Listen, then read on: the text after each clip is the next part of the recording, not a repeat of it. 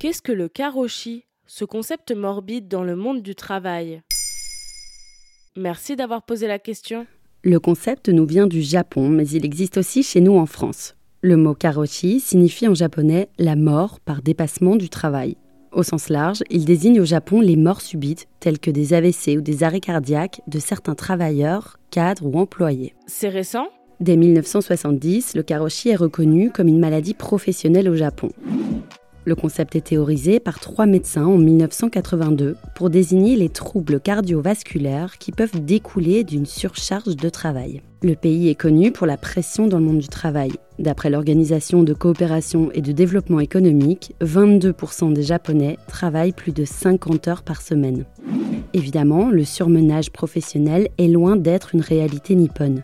En France, les morts au travail sont parmi les plus élevées d'Europe. Dans un article consacré au sujet, nos confrères du Monde parlent d'un signal d'alarme à saisir. C'est une invitation à ralentir, à remettre en question la manière de produire des entreprises, à repenser le temps de travail. En France, la situation est critique aussi.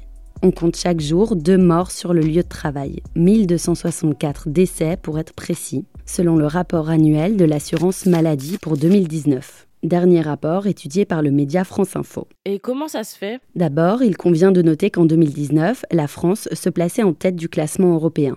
D'après Eurostat, le nombre a globalement diminué sur le vieux continent ces dix dernières années. Sauf ici, où il augmente. Mais il faut contextualiser, car la plupart de ces accidents se produisent dans des secteurs à risque. Et ces secteurs à risque sont particulièrement pesants dans l'économie française. C'est le cas du BTP, bâtiment travaux publics. Mais c'est le seul secteur concerné il représente 17% des accidents du travail, suivis des transports et des services et commerces de l'alimentation. Ces trois secteurs concentrent plus de la moitié des cas, d'après le site de la sécurité sociale.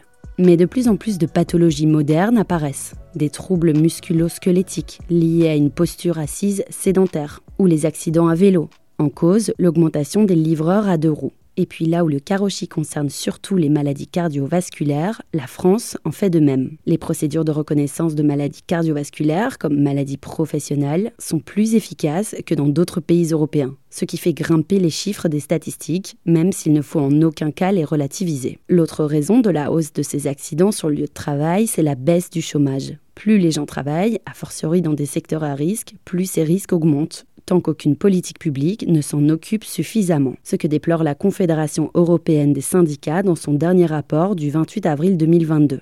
Voilà ce que signifie Karoshi. Maintenant, vous savez, un épisode écrit et réalisé par Johanna Cincinnatis. Ce podcast est disponible sur toutes les plateformes audio. Et si cet épisode vous a plu, n'hésitez pas à laisser des commentaires ou des étoiles sur vos applis de podcast préférés.